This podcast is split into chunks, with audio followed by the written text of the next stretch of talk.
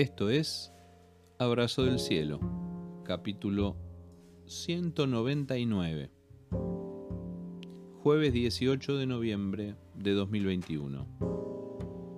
Hoy compartimos Pastores. Ahora bien, Cristo dio los siguientes dones a la iglesia. Los apóstoles, los profetas, los evangelistas y los pastores y maestros. Carta a los Efesios capítulo 4 versículo 11 en la nueva traducción viviente. Anteúltimo abrazo del cielo para todos mis amigos y amigas de cada mañana. Qué alegría y qué emoción estar llegando al tramo final de los abrazos. Estamos hablando de los cinco ministerios de la iglesia, según Efesios 4:11, en estos días. Pablo finaliza el quinteto de dones ministeriales que presenta aquí con una dupla casi inseparable. Una dupla que algunas traducciones separan y otras mantienen como parte de una misma unidad. Pastores y maestros o pastores y maestros. Solo a los efectos de extraer la riqueza particular de cada uno de estos dones, los veremos aquí por separado, pero conste que hay pastores que enseñan y maestros que pastorean. Y que la línea divisoria entre unos y otros es en muchos casos difusa. Hablemos hoy de los pastores. El pastor pastorea. El pastor tiene olor a oveja. El pastor se embarra en la vida compleja de su gente. No es un espectador, no es solo un predicador o un conferencista.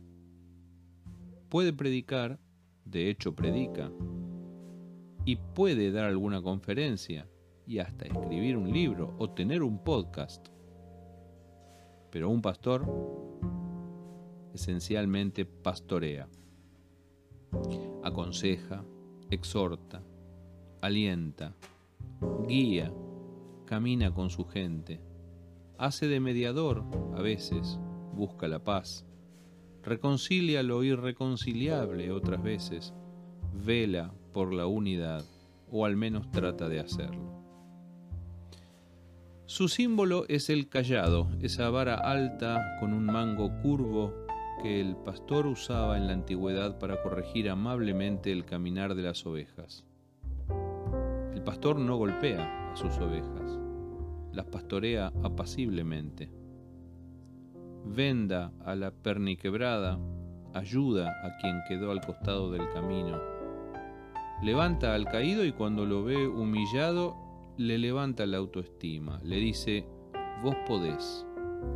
Por el contrario, a algunos les baja el copete amablemente para que no se la crean demasiado y les dice, no, vos no podés.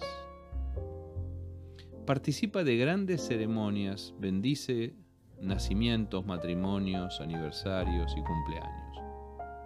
Acompaña en velatorios y cementerios con alguna lágrima al dolido. El pastor se frustra muchas veces y otras tantas experimenta la ingratitud. Lo hace silenciosamente llevando sus cargas delante de su Señor. El pastor merece honra y respeto. Un poco más de obediencia a la palabra pastoral no estaría de más. Merece ser reconocido como palabra de autoridad. La gente debería saber que un pastor ora por ellas. Dios prometió establecer su pueblo con pastores según su corazón. Pastores con el corazón de Dios, que no son pocos. Los pastores, al igual que los otros cuatro dones de este versículo, no están puestos para servirse, sino para servir. Están más para dar que para tomar. Muchos trabajan en dobles vocaciones para sostener su pastorado en la escasez. Otros pocos, una minoría en América Latina, logran dedicarse a la tarea pastoral a tiempo completo. Dios ha prometido sostenerlos, darles palabra, proveer discernimiento, darles sabiduría.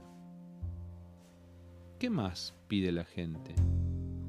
La gente quiere estar orgullosa de su pastor, quiere poder decir, este es mi pastor.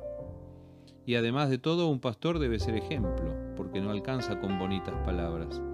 De un pastor se exige que sea intachable, irreprensible, que tenga su casa en orden, que sea un espejo donde valga la pena mirarse.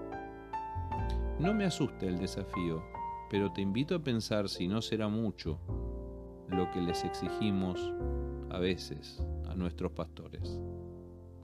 Que sepan edificar un templo, que hablen con fluidez, que prediquen con convicción, que tengan unción de lo alto, que ministren en el poder del Espíritu, que administren bien la iglesia, que designen buenos colaboradores, que lleguen primero, que se vayan últimos, que sean creativos, que tengan visión, que dé gusto escucharlos. Insisto, ¿no será mucho? Sé que Dios está con los pastores, sé que Dios está conmigo. El que nos llama, Él mismo nos sostiene.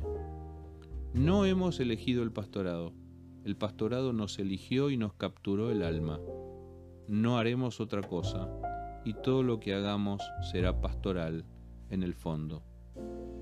Porque como dijo el profeta Jeremías, yo no puedo renunciar porque si digo que nunca más volveré a mencionar al Señor, que nunca más hablaré en su representación, empiezo a sentir su palabra como si fuera un fuego que arde en mi corazón y que me quema los huesos. Estoy agotado tratando de contener su palabra. No puedo hacerlo.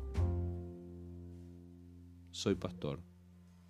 Abrazo del cielo.